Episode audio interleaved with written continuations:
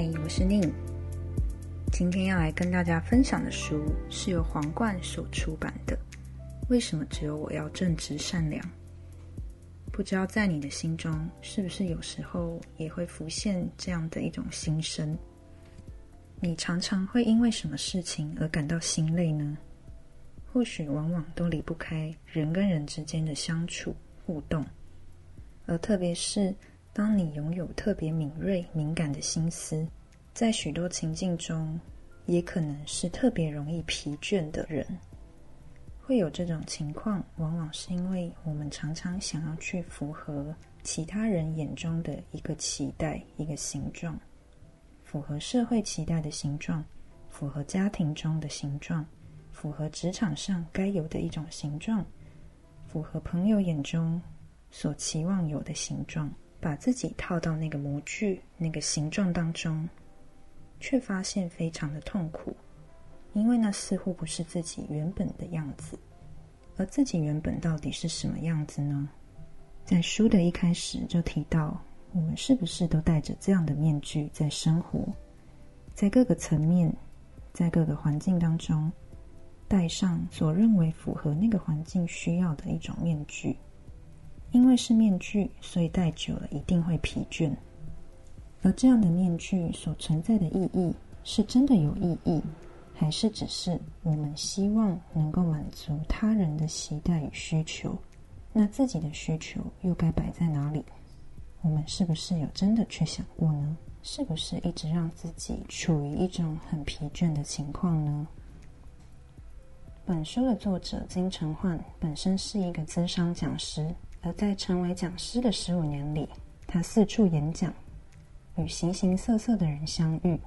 他之所以能够给这些咨询的对象一些方向、一些出口，正是因为他自己也亲身遭遇过这些必经的过程。什么样的过程呢？就是那个希望可以去符合身边人期待，把自己硬是套进一个形状的那种痛苦的心情。正因为他也了解，所以他可以以亲身的经历，带着这些人。一起走过自己的关卡，在书中分享了许多人的案例，许多人的故事，不外乎是跟着家人、跟着身边的人之间的一些互动所面临的困境。比方说，不是因为自己喜欢才去做，而是因为家人喜欢，所以为了满足家人的期待而去做一件自己其实并不喜欢的事情。比方说。因为太过小心翼翼，所以很少去表达自己的想法，总是倾听别人，配合别人，却从来没有关照过自己实际的情况。我们经常会站在选择的分岔路上，如果想要弄清楚哪一条路才是正确的，就要先思考那是不是发自自己内心的选择。最悲伤的，莫过于。不清楚自己踏足的这一条路到底是不是自己要的，默默的奔跑着，努力着，就像一辆没有刹车的汽车。虽然努力的奔驰向前，可是如果领悟到不是这一条路的话，可能会非常的错愕。相对的，如果是自己所选择的，还可以回过头来看看一路走来的自己，并从中发现全新的自己，从那里开始成长。但如果是因为别人而选择的路，就不会回头去看了，反而会怪罪别人让自己选择这样的路。难道仅仅是因为家人，我们就可以多随意的去对待吗？难道因为爱的名目，就可以任意的去伤害自己真爱的人吗？常听到都是为你好，都是为了你才这么做，这一句话的负担到底有多沉重？我们为什么都没有发现，我们自认为最了解的家人其实是最大的错觉？为什么都没有去想过，要去满足其他人期待，想去迎合别人之前，是不是该先关照自己？而所谓的关照自己，又是什么回事？我们有没有去想过呢？看团体照的时候，你第一眼会先去看谁？如果你有在这个团体当中，当然会先去找自己。同样的，无论何时何地，都应该先去关照自己，不需要随时随地都察言观色，可以更鼓起勇气去堂堂正正的表达自己内心的声音。如果你因为某一个亲近要好的人的话语而受伤，请勇敢说出你的真心话，这也才能真正建立你们彼此之间的关系。为了迎合别人而活是多么辛苦的一件事情，而且感到疲倦的时候，还告诉自己不能喊累，那又会是一种什么样的心情呢？作者说，很多时候有些人会靠近并询问他：“你不累吗？”扮演一个倾听别人的角色，不是一件很辛苦的事吗？而作者自己也坦白，每次他都会装没事，嘴巴上说还好啊，没怎么样，但有时候明明就不是这么一回事。人在需要安慰的时候，真正需要什么样的安慰呢？作者说，他觉得真正的安慰并不是加油。我们很常不知道怎么安慰别人的时候，就只会说加油，我可以做到的。但可能很多时候，我们其实并不想要听到这样的话。而是希望听到累了吧？觉得累也没关系哦，休息一下也没关系，坏掉了也没关系，好好休息吧。你不会因为休息累了就不是你，你还是我最重视的那个人。这会让我想到曾经听过一些朋友，他们因为忧郁，因为心情不好，因为低潮，而总会在朋友面前。想要证明自己可以好起来，想要去表达自己会努力的去面对当下的困境，请不要担心，请等我会好起来。包含我自己，也会因为不希望别人担心而有这样的心情，总是努力的想要摆出自己最好、看起来最完善的那个面相，但事实上不好就是不好。为什么我们要强迫自己去装出一个好的样子？事实上，大家都看得出来的。如果是我在装出这样的样子，多半其实也是自欺欺人，而别人只是没有去戳破，不代表他看不懂。我们在逞强的时候会说：“等我好起来就怎么样怎么样，等我恢复就如何如何。”好像。身为一个朋友，身为一个重要的存在，就必须先让自己恢复成一个正常的状态，才有资格去维护目前的关系，才有资格去跟对方称为朋友。仿佛变成像是一种择偶条件般基本的门槛，而这个门槛标准，还自己认为设得非常的高。但如果换作是自己，你会怎么去想呢？我相信，我们其实都会希望能够被理解，我们希望被体谅。当自己处在一个非常不好或低潮的状态的时候，我最想听到的其实是对方可以告诉我：“你已经很努力了，你可以不用再更努力。如果你现在不好，那就先休息也没有问题。没有人逼你，也没有人要你一定要怎么样。”很多时候，可能都是你带给自己许多的压力。你不会因为没有做到什么就不是你，你也不会因为没有符合这些期待，你就不是我们的朋友。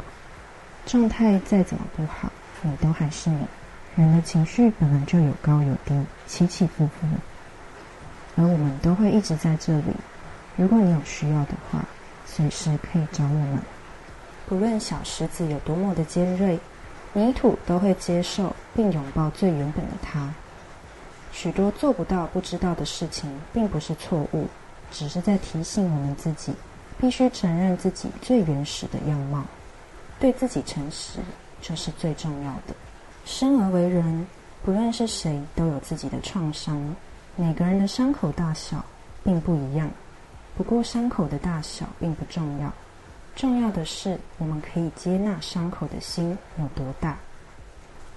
一味的向着目标狂奔而感到疲倦的时候，就该试着学着享受当下经历的过程。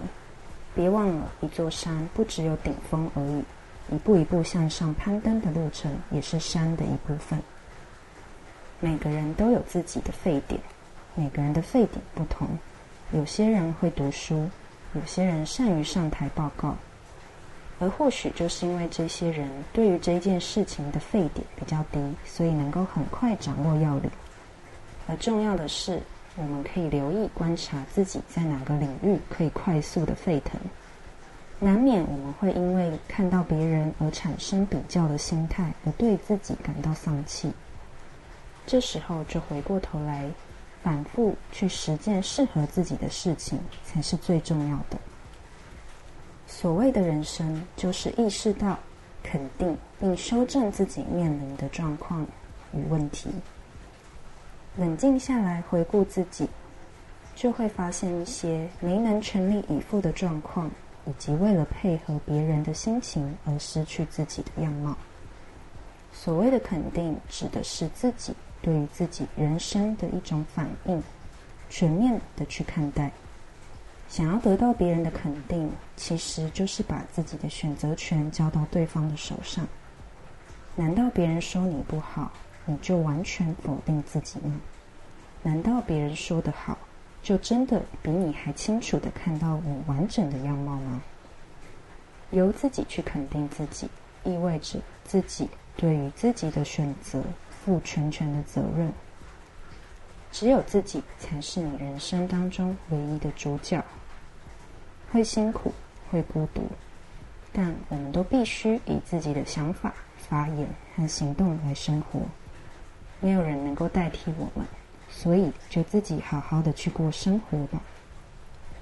世界上其实没有问题儿童，而是心里有创伤而已。每个人都是独特唯一的自己，所以珍贵。要相信你是值得充分被爱的人。而所谓的宽恕，并不是指放过那些伤害你的人，放过那些犯错的人，也不是默许错误。或背弃法律的人，宽恕其实是让自己从那一件事情、那一个错误当中，慢慢的获得解脱。不是原谅对方，而是放过自己。我想这是非常难，也非常需要时间、非常需要心力去消化的一段过程。每个人面临的状况不同。但最重要的就是让我们好好的去回应自己内心的一个处境，好好的陪伴自己。在读这一本书的时候，也让我联想到我自己手边另外的两本书，分别是韩国作者所写的《虽然想死，但还是想吃辣炒年糕》，以及《利他存折》这两本书。这些书有什么共同点呢？最直接的就是在讲我们与身边的人。与其他人之间的一个关系，一定会面临的各种心情与处境。虽然想死，但还是想吃辣炒年糕，是很真实的经历了。身为一个忧郁症患者，在面对忧郁的时候，那些放大的感官，那些却真实敏锐存在的感受，是如何在侵蚀着生活。却又努力勇敢的想要活下去的一个处境，而利他存折，或许是更进一步的，在关照自己之后，可以去思考的角度，是我们可以如何去给予。或许大家都听过很老派的说法，就是施比受更有福。我们有没有体验过那种，当你去分享、给予别人什么事物的那种喜悦？给予并不是一定要有形的，很多时候可能只是你面带微笑，分享你的笑容、喜悦给他人，那就是一份非常珍贵的分享。而你有没有想过，你的这份能量是可以带给他人力量的，而那份力量是可以去循环扩充，在人跟人之间产生流动。相对来说，负面的能量也是。所以，我们可以去选择的是，你想要带给自己什么样的能量，而这份能量又可能更进一步带给你身边的人更多温暖、更多支持，或者其他你所想带给他们的。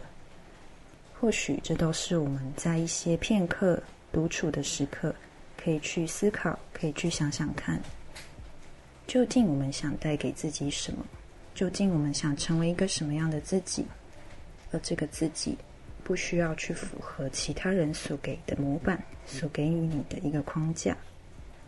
这当然是一件非常困难的事情，因为首先我们必须去意识到这个框架的存在，而要打破框架更是一件令人恐惧的事情。但如果我们至少先去意识到的话，或许可以进一步的去想，自己正在往一个更贴近自己的方向前进。所以，这就是今天想跟大家分享的书。从为什么只有我要正直善良这本书，延伸到另外两本《利他存折》以及虽然想死，但还是想吃辣炒年糕。如果你对这本书有兴趣的话，我会在这边推荐电子书的平台给你，欢迎在乐天 Kobo 的平台上面购买。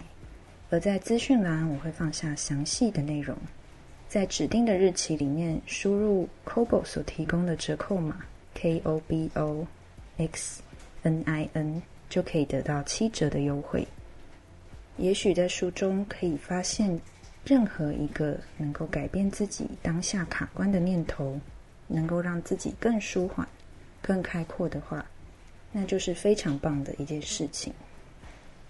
欢迎大家去找这些书来看看。那我们就下一本书、下一集再见喽，拜拜。